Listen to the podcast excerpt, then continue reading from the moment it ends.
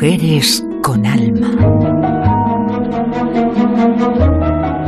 Hace unos días leí un artículo escrito por Daniel Mediavilla en el diario El País sobre la protagonista de hoy, en el que se puede comprobar que vino al mundo protegida desde el minuto uno, pues su supervivencia fue prácticamente un milagro. Ella se llama Sagrario Mochales del Val. Buenas noches, Sagrario.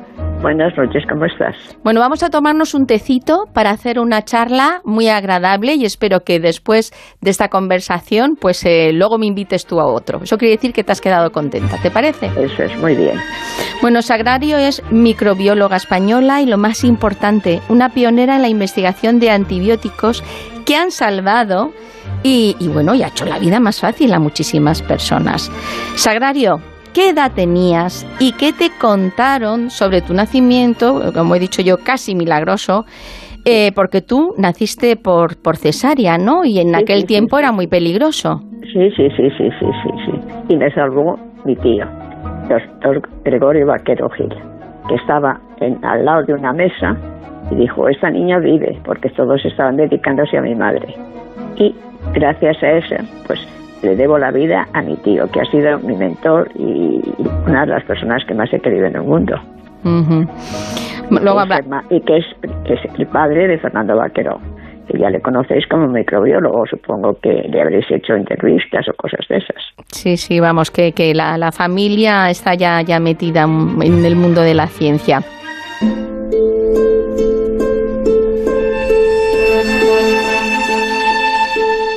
Bueno, tu trayectoria ha tenido muchas luces, pero también ha, tenido algunas sombras. De hecho, eh, tu madre, la que te dio la vida, pues no tenía muy claro eso de que tú estudiaras medicina, que creo... No, no, no, no lo, no, no lo tenía, no lo tenía claro en absoluto.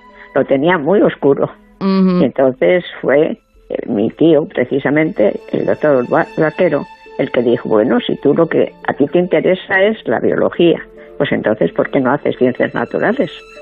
Y evidentemente me pareció una solución justa para mi madre, eso le convenció y lo hice. Y no me arrepiento de haberlo hecho porque ahora son tres carreras, pero entonces utilizaba, enseñamos, nos aprendíamos todas las cosas de ciencias naturales y son muy interesantes, muy bonitas, muy, muy bonitas y he tenido muy buenos profesores. Por ejemplo, el de ecología. Ecología, yo sabía ecología cuando nadie sabía ecología gracias al profesor Justin que había estado en Inglaterra no sé cuánto tiempo y que había enseñado todo lo que, todas las cosas que estamos teniendo nosotros aquí de residuos, lo hacían ellos en Inglaterra. Y cuando yo oí por él, que, que era un profesor de los mejores, que la chica que nosotros teníamos en casa trabajaba justamente en la obra de Baroja, La Busca, ¿la has leído? Bueno, pues en La Busca hablan de la recogida de residuos en España bueno, en Madrid, pues hacia los 30 o algo así. Y pensar que, que, que aquello estaba tan obsoleto y tan periclitado es que a mí me emocionado muchísimo y he aprendido muchísimo de, la carrera. Otras asignaturas han sido horribles, claro, pero eso siempre pasa. Vamos, que tú has sabido de todas formas detectar quién era el buen profesor y el que te ah, podía enseñar en bien. Eso, en eso, en eso sí que he tenido buen ojo. Y para conocer la gente también. En eso, no soy presumida, pero en eso creo que lo hago bien.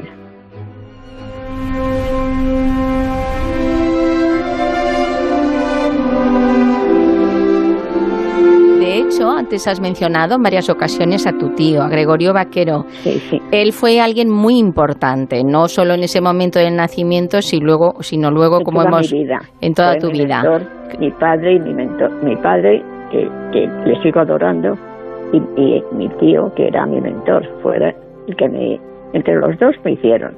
Esa es la, realidad, con su ejemplo, con su sencillez, con su sinceridad, con su comportamiento con la gente, con su eh, sabiduría. Yo fueron mis, mis ejemplos.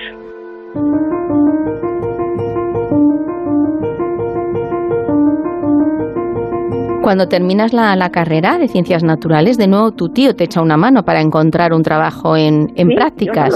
sí, yo no lo sabía, pero sí, es verdad porque me, me dijo, el doctor Mata, González Martínez Mata, que era el director del laboratorio de CEPA, de la Compañía Española de Panicilina y Antibióticos, era amigo de mi tío Paco porque habían trabajado juntos en el Hospital del Rey. Y yo esto es, lo he sabido mucho después, le pidió el doctor Mata que le mandase becarios. Mandó dos becarios que no les gustaba el trabajo y después mandó una, me mandó a mí. Y ahora, haciendo recuerdos, haciendo memorias, la primera palabra que dijo, ah, es becaria. O sea, como asombrado que no apareciese otro becario, sino una, una becaria. Y entonces a mí eso lo entendí después, pues dije, sí. Y me dijo, ¿por qué has estudiado? Pues porque quiero aprender y saber. ¿Y qué dice tu madre? Que está enfadada. Eso fue lo que... Y entonces, el problema está es que el nivel superior no le gustan las mujeres entonces yo me levanté y me fui. Pero, oh, chica, ¿dónde vas? Pues está usted ocupado, tiene sus trabajos y si, como yo no puedo cambiar, soy mujer, me voy. Anda, pasa aquí. Me hizo pasar, sentarme a, mí, a su lado. Voy a ver cómo lo arreglo, voy a ver cómo te da. Bueno, pues se lo agradeceré muchísimo. Me llamó las dos semanas aproximadamente y me dijo, te ofrezco una beca por tres meses, por tres años y mil pesetas. ¿Te parece bien? Me parece perfecto. Fíjate tú, yo tenía 22 años y unos días, porque yo cumplo los años el 19 de noviembre, y esto era pues el, exactamente el día 23 de, diciembre. Y cuando ya me, me, parece estupendo, me parece estupendo, me levanto y digo, entonces vengo el 7 de enero. ¿Cómo que vienes el 7 de enero? Tú ya no estás en la universidad. Ah, Tú mañana te coges una camioneta a las 7 a las siete de la mañana en, Atocha, te vienes aquí, entras a las siete y media, te comes de, de una menos cuarto a una y cuarto, a las cuatro y media te vas y los sábados te vas a las dos. Y yo dije, ah, bueno, pues muy bien. Y al día siguiente, pues cogí una camioneta que no podía subir a la escalera. Y entonces uno de, de mis más queridos amigos, que era como se convirtió en mi, un hermano que yo nunca he tenido, vio que yo no podía, mis piernas no llegaban a los, a los, soy bajita, claro, sí. y no me llegaban a poner el pie en un pie y el siguiente. Entonces se acercó a mí y dijo, ¿tú eres la becaria nueva? Y dije yo, sí, anda, dame la mano. Entonces con la mano suya subía las escaleras, bajaba las escaleras, subía las escaleras y bajaba las escaleras porque lo utilizábamos cuatro veces. Claro. Llegar a la fábrica, cogértelo de la fábrica y dejarnos en la tocha. Eso ha sido de los recuerdos más graciosos que he tenido yo al empezar mi trabajo. Luego ya, pues el doctor Mata, que era nuestro jefe, se portó muy bien con nosotros porque nadie sabía nada, empezando por él. Y entonces él se estudió todo lo que nosotros teníamos que saber, nos lo dio, pues facilitándonos todo el trabajo y sorprendimos al que era no el director de Merck con nosotros, pero sí el que llevaba la, pues eh, vigilancia es una palabra fea, la... Eh, el control. El control, más o menos. Es que no era control tampoco, porque éramos muy amigos. De, y venía cuatro o cinco veces al año y nosotros él se encantaba porque habíamos sido, fuimos un grupo muy bueno y sobre todo muy interesados y sobre todo nos sentíamos muy felices con lo que hacíamos. O sea, que tú tenías un buen ambiente de trabajo, ¿no? Eh, eh, por jefes o por compañeros que tuviste allí, eh, no hubo ningún roce por el hecho de, ser mujer. En absoluto, en absoluto. Al revés, como era la más pequeña, pues me tenían un poco como la niña pequeña. Es decir, me traían caramelos o me contaban cosas, o sea, yo fui allí la, la niña mimada y además me gustaba muchísimo lo que hacía, que era lo más importante. Y disfrutaba mucho y era muy trabajadora y era... Pero pasaba muy bien, quiero decir que no me importaba quedarme esta más tarde porque me gustaba mucho y me gustaba.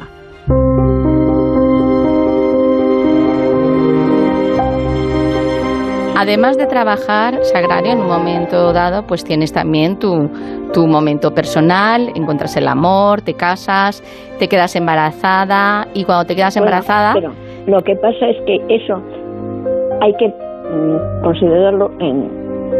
En el contexto. perspectiva. Quiero decirte que cuando el doctor Mata me dijo, oye, que el nivel superior piensa que te tienes que ir porque una mujer casada, y yo le dije, pues no me voy, porque una mujer casada, según los sindicatos, tiene derecho a trabajar. Se lo dije con la misma normalidad que te lo estoy diciendo a él. Él se quedó callado y al día siguiente pues estuvimos como si no hubiese pasado nada. Es decir, él siguió, ah, era una persona encantadora, siendo amable conmigo, bueno, como si no hubiese pasado nada, y no pasó nada porque no me fui. Cuando me quedé embarazada, pasó lo mismo. Pues es que dicen que te damos dinero y que te vayas. Y dije, pues no me voy, doctor Mata, porque tengo derecho, según los sindicatos, a quedarme aquí, aunque tenga un hijo. Entonces tampoco pasó nada. Sí, pasó que, que no sé qué pasaría en los términos, en los niveles superiores, pero yo seguí trabajando sin ningún impedimento y sin ningún eh, cortapisa. Yo hacía mi trabajo y, todo ello bien, y además se lo pasábamos muy bien. al, revés, cuando tuve a mi hijo, los, mis compañeros tenían hijos. Uno tenía siete hijos, otro tenía uno, y claro, de repente yo tuve uno. Bueno, pues el uno se metió en la lista de los siete y los ocho.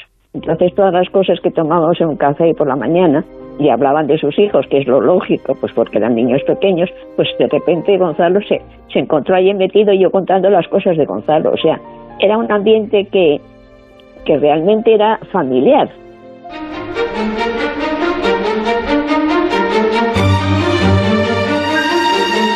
Igual que tu tío Gregorio Vaquero, hay otra persona que yo creo que supone un punto de inflexión en tu carrera profesional y se trata de David Hinlin, uno de los líderes científicos de la compañía Merck, que a principios de los 60 pues resulta que os propone colaborar con, con ellos en la búsqueda en la naturaleza de encontrar elementos con esa actividad antimicrobiana. Y tú dices, esto me está gustando mucho, me interesa y lo tomas al pie de la, de la letra.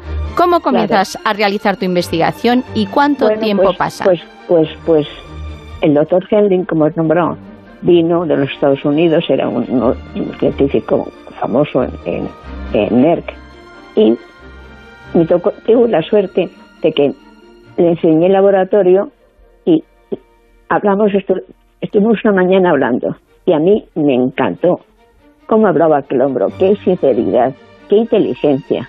Y traía un, un ensayo que nosotros teníamos que comprobar si valía o no valía, porque ellos hacían pruebas sin, sin, animar, sin microbios y nosotros las hacíamos con los que ellos pensaban que podían ser. Y yo tenía el interés enorme de cogerme, que, me tocase ese examen. Y me tocó. Entonces era un ensayo que era laborioso porque pues estaba, tenías que empezar a las nueve y terminar a las cuatro y media. Pero bueno, el problema es que no salían activos y para mí era tan desconsolador que, de repente un día vi un, un índice de actividad y yo no me lo creía. Me quedé aquel día de irme, me quedé y a, las dos horas, no, a la, a la media hora apareció como un rayito de luna cuando se ve una luna en cuarto menguante. Entonces ya es que era activo. Me quedé hasta las seis y media y a las seis y media ya se demostró actividad. Y entonces fue uno de los momentos más bonitos de mi vida. Porque como tenemos horas distintas en América y nosotros, llamé al doctor Henry y le dije, tenemos esto, vamos a hacerle, como teníamos poca cantidad, porque utilizábamos matraces de 250 mililitros, voy a, voy a sembrar un matraz de un litro para que tengan ustedes cantidad suficiente para trabajar. Lo preparamos, salió todo bien, nos, nos repitió la actividad, se mandó y creo yo que a la semana, un, un viernes, que era cuando nosotros enviamos las cosas a los Estados Unidos con una compañía que los dejaba a las nueve de la mañana en, en Merck, lo recibió. Comprobó que tenía actividad, fue un choque para todos porque era realmente nuevo y además que no tenía toxicidad que eso claro era lo mejor que podía pasar. Y entonces es cuando ya inmediatamente lo patentaron porque como yo lo había descubierto, pues estaba en la patente. Eso pues fue, pues ya no te puedo decir los años, en los 60, principio de los 60, 61, no lo sé. Bueno, me imagino que te quedarías mm, pues eh, totalmente encantada, eh, feliz. porque, porque, además es que este, este eh, principio activo que estás diciendo tú se convirtió en un, un antibiótico que luego se llamó fosfomicina, ¿no? Fosfomicina. Se llamaba fosfonomicina porque era un fosfono en, químicamente, pero le quitaron el no para dejarlo en fosfomicina. Y entonces, pues eh, todo iba muy bien, pero hubo un, acontecimiento dramático, que es que cuando ya estaban haciendo fermentadores de 50.000 litros, es decir, cuando estaban gastándose muchísimo dinero, el rendimiento de la fosfomicina era muy bajo. Y pues eso echaba por tierra todas las, las ilusiones que nos habíamos hecho, porque la compañía no iba a perder dinero por sacar una cosa que, que tenía eh, que tenían que gastarse millones. Y en ese momento, el azar, que a mí me ha ayudado muchísimas veces, hizo que estábamos precisamente el día que nos enteramos que el rendimiento de la fosfomicina era muy bajo, el doctor Mata y yo, con, con el doctor Henling, que no nos estaba contando. Y había dos laboratorios pequeños uno en el que estaba el doctor Henry y otro en el que estaba un señor que se llamaba Fred Cahan. Era, el señor Fred Cahan era un señor un poco huraño, no muy comunicativo, y la gente pues eh, no tenía mucho trato con él. Pero era el mejor químico, me dijo no mi jefe, el que nos vigilaba, el que, estaba pendiente de nosotros, que era el mejor químico que tenía Merck. Y nosotros estábamos fuera y él estaba en el, en el, laboratorio de Elda y salió y dijo, ¿puedo decir algo? Sí, sí, sí, extrañaos de que Fred Cajan hablase con alguien. ¿Me pueden ustedes dar un poco de, de fosfomicina? Sí, sí, sí, claro, claro, claro. Se lo dimos y entonces él, que era un químico pues extraordinario, hizo una, una digamos, fosfomicina sintética. Es decir, como tenía la, forma, la fórmula química, utilizó las mismas proporciones, las mismas cantidades, los mismos eh, elementos y sacó una fosfomicina que era fosfomicina, pero sin pasar por los fermentadores. Y bueno, pues todo aquello que había sido un fracaso se convirtió en éxito, porque era lo más barato que se podía conseguir y además el espectro seguía siendo el mismo, el espectro antibacteriano. O sea, está, aquello dio un vuelco completo, pues de ser algo que se iba a tirar, gracias a Fred Cajón, llegó a ser la fosfomicina. Bueno, pues el químico Caján consiguió, gracias a que tú primero habías hallado este activo y luego con la ayuda suya, que yo creo que este antibiótico, la fosfomicina, es el primer antibiótico de origen español, ¿no? Y te lo debemos a ti. Sí, sí, sí, sí es el primer antibiótico español, sí. Por eso me dio la patente, porque era el primer el primer antibiótico español. ¿Qué trata, ¿qué trata la fosfomicina? ¿En qué ayuda? ¿En qué infección? tenía un espectro muy grande, porque tiene un espectro de gran positivos y gran negativos, y especialmente de coli, que coli era pues el, el malo de la película en mis tiempos, bueno, y sigue siendo. Entonces tenía un espectro antibacteriano muy grande. Era atóxico, que era lo más juntable, porque había otros que eran tan tóxicos que no se podía. Atóxico y de larga duración. Entonces, será pues casi casi lo que, lo que piensas que puedes encontrar, pero que normalmente no encuentras. Y sigue siendo bueno, pues porque lleva más de 50 años y todavía mm, sé que se utiliza.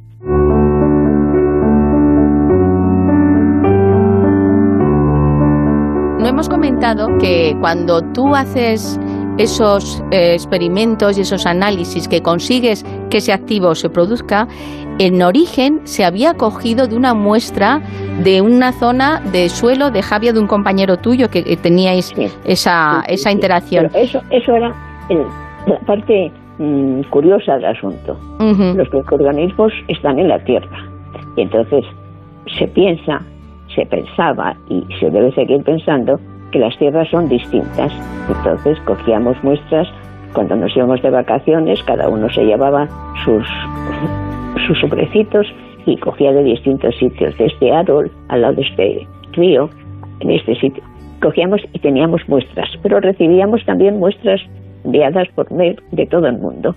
Y esas muestras pues podían ser distintas o podían ser iguales. Eso nunca se llegó a comprender. Eso no se llegó Nosotros cogíamos de, de Valencia, por ejemplo, y eran en gran parte parecidas a las de Sevilla, algunos no. O sea, la variedad es tan enorme a lo largo del mundo que es muy difícil decir en Sevilla hay y en Barcelona no hay.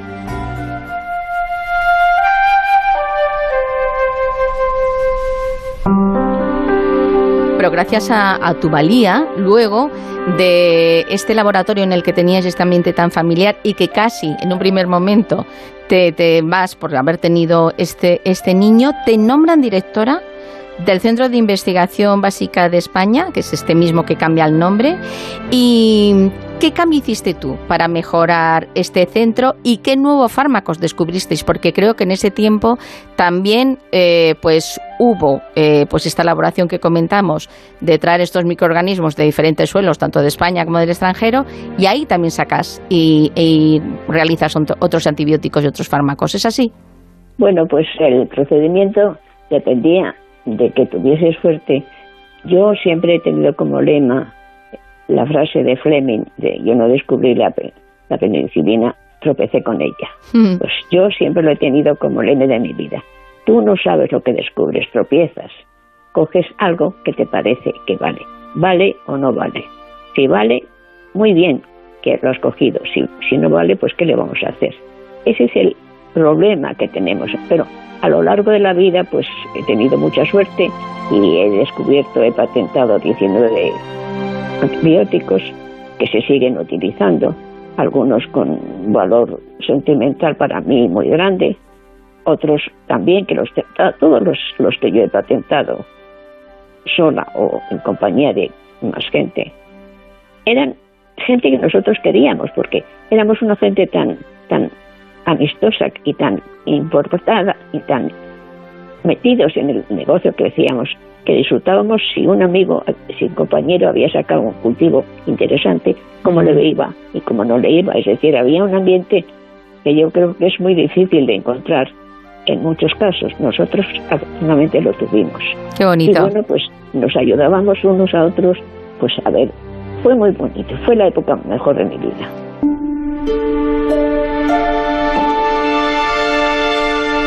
Y además hay, hay un, punto que sí me gustaría eh, recordar y es que creo que, que, uno de los antibióticos que tú patentaste eh, también ayudó a, tu tío a mejorar de un problema que tuvo. Claro, eso es, eso es la parte emocional del trabajo.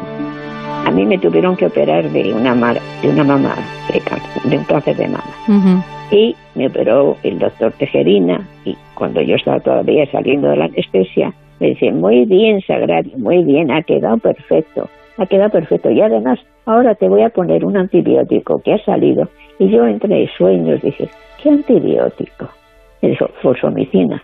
Y dije, pero si ese lo he descubierto yo. Y el doctor Tejerina se quedó asombradísimo. Y claro, ya, a mí también me hizo mucha ilusión porque se había portado muy bien conmigo. El que tú dices ahora, ese es mi segundo gran amor que fue la medicina. Te he hablado de señor ese raro que se llamaba Fred Cajam. Señor Fred Cajam se hizo muy amigo mío, pues porque, porque se hizo amigo mío. Y entonces él hizo un trabajo, diseñó un ensayo muy bien diseñado. Y esa vez me lo cogí yo, no es que esperé que me lo diese, yo me quedo con este. Y teníamos que trabajar, estaba trabajando con una amiga, una compañera mía, María Teresa Díez, en un cuartito pequeño con luz ultravioleta y con cientos de placas para ver. Ella se metió la primera al fondo. Yo me metí la segunda a la entrada. Ella tiene las placas del final y yo la primera. Yo cogí mi primer montón de placas, cogí la primera y a la tercera me encuentro la placa más preciosa para mí que había visto. Una placa activa desde el primer momento, que era en el del ensayo de Fred Salí corriendo, llamé por teléfono, hicimos el mismo trabajo y le mandamos a los cinco o seis días pues un litro de, de utilizado de, ese, de la tienda medicina. Él trabajó muy deprisa, dijo que era evidentemente una nueva muy distinta a las demás y lo llamó tienamicina. Ahora creo que se llama imipenena.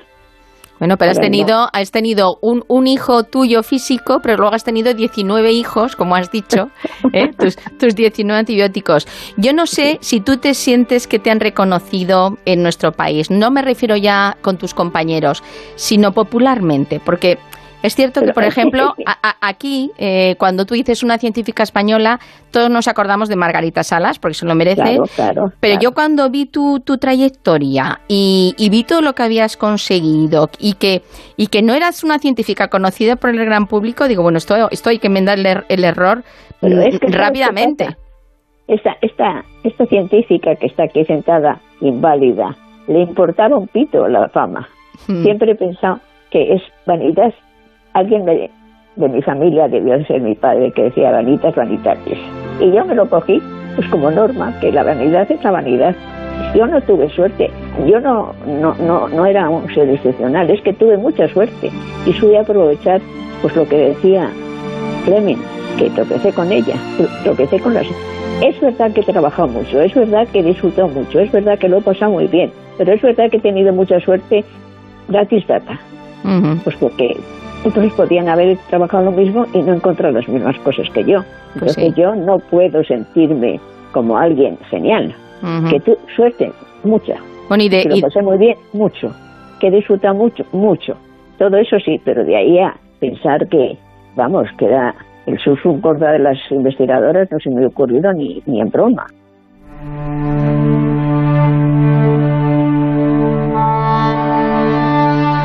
De hecho, te quisieron eh, que hicieras y realizaras tus investigaciones en Estados Unidos, te ofrecieron un cargo y, tú, mm, pues, ah, eh, dijiste que no. Claro, porque entonces eso fue muy divertido.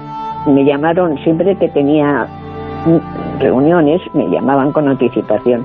Y un día me llamaron, pues, de la noche a la mañana, en el sentido literal. Tenía que estar al día siguiente, eh, al día siguiente en Broadway.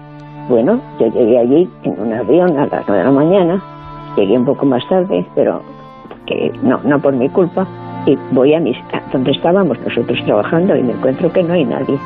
Y digo, ¿dónde está la gente? Dice, siga usted adelante a un pasillo. Y por un pasillo larguísimo que yo no había ido nunca, de repente encontré como un estrado. Había una cantidad de gradas allí y abajo del todo estaba mi jefe, entonces con otros dos señores. Y pues una, una de las gradas estaba llena de hombres, y compañeros míos que no conocía, porque yo de, conocía solamente a la gente con la que yo trataba, pero ver que hay muchísima gente. Y la, el lado derecho no había nadie, entonces yo me cogí pues el lado derecho y dejé a aquellos hombres en su sitio. Había un silencio sepulcral. Y de repente el jefe mío, que era el jefe de todos ellos, dijo, vote, voten. Y el primero que, después de un rato, el primero que se vota es Sagrario Vocales, que me llamaban Vocales. Yo me quedé, ya te puedes imaginar, sin tener ni idea por qué votaban, por qué votaban por mí. Bueno, estaba estupefacta. Y así hasta 18. Pero con ninguno en contra, es decir, no vocales y fulanito, no. Sagrario vocales un rato de silencio sagrario vocales y a mí me daba, aparte de risa, se me creó un problema, porque dije, bueno, imagino que es una cosa interesante. Tiene que ser interesante porque si no, no se hace esta reunión. ¿Qué pasa con esa cosa interesante? Que sería más importante y que me pagarían más. Eso está bien, pero ¿qué tengo en contra? Que dejaría mi casa, dejaría mi familia, dejaría mi... Y tendría que venir a vivir aquí con mi marido a un país con una way, of life completamente distinto y vale la pena. Tenemos el dinero suficiente para vivir.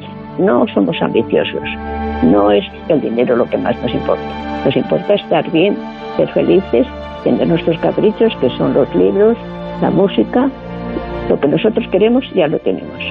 ¿Para qué voy a cambiar por algo que no sé lo que es? Que no sé si lo voy a saber hacer y que además dentro de unos años, pocos años, me voy a jubilar. Estuve pensando mientras se, se oye, se vocales, vocales, vocales, y decidí que cuando llegué al 18 me levanté y dije, Nunca me he sentido más orgullosa en mi vida por sus votos, pero por favor no me voten más. Yo vivo en España, tengo allí mi familia, no puedo cambiar mi vida ahora y además dentro de unos años, pocos años, me jubilaría. Es decir, que ni, aunque hiciese una, un resultado estupendo, duraría poco porque me tendría que jubilar. Así que por favor, muchísimas gracias, pero no me voten. Y me fui. Qué fuerte, qué y curiosamente, el primer día que llegué a, a me presentaron a un señor muy amable me dijeron cómo se llamaba, dónde trabajaba, que no era nuestro departamento, pero que era una persona muy cara. Evidentemente, cada año nos encontrábamos, nos repetíamos lo mismo, éramos muy amigos, nos deseábamos mucho, mucho éxito y hasta el año que viene. Y ese día, por el camino aquel que yo no había ido nunca, me encuentro. Anda, hacía mucho tiempo que no le veía. Sí, pues yo sí. Y le dije, ¿por qué me vota? Y me dijo, porque es usted valiente. Y me quedé pues estupefacta te puedes imaginar que te voten para un cargo importante porque yo soy valiente, pero soy chica y les importa un pito que sea chica o sea lo que sea. Y así fue. Después de eso solamente volví dos veces a Roway. Y después ya me jubilé y me quedé. y la tercera. ¿Y la tercera? Sí. La tercera emotivo, medicamento emotivo, fue el de mi marido. Mi marido tenía el colesterol alto. Y mi último patente es la vastatina. Y él lo estuvo tomando también pues muchos años. Entonces esas las sentí como más mías, simplemente por el egoísmo de que eran cercanas a mí. Y no pensaba, me emocionaba pensar cuando decían, es que he tenido, ha, bajado muchísimo, eh, todas las cosas que hicieron bien los, antibióticos. Me apetecía, me, me ponía contenta, me alegraba, pero sentimentalmente yo estaba unido pues a los tres míos, a mi tío, a mí misma y a mi marido.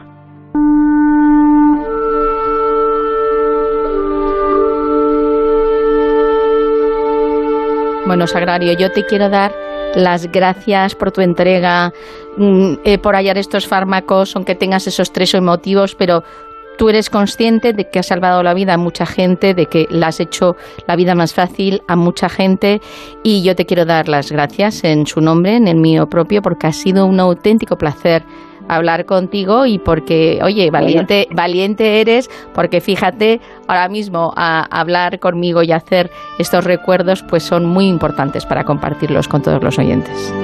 Bueno, pues yo os agradezco mucho. Me lo he tomado muy muy en broma, porque no es muy divertido que ahora que tengo 90 años me aparezcan que tengo que hablar en un periódico y que tengo que hablar por la radio la primera vez en mi vida que hablo yo por radio. Entonces eso tiene un componente muy gracioso porque yo, gracias a Dios, todavía conservo el sentido del humor y me parece curioso. Y no es, no es que hayas hablado por, por radio, es que lo has hecho muy bien, muy bien. Y espero que me invites tú la próxima a esa tacita de té. Muy bien, de acuerdo. Cuento con ello, avísame.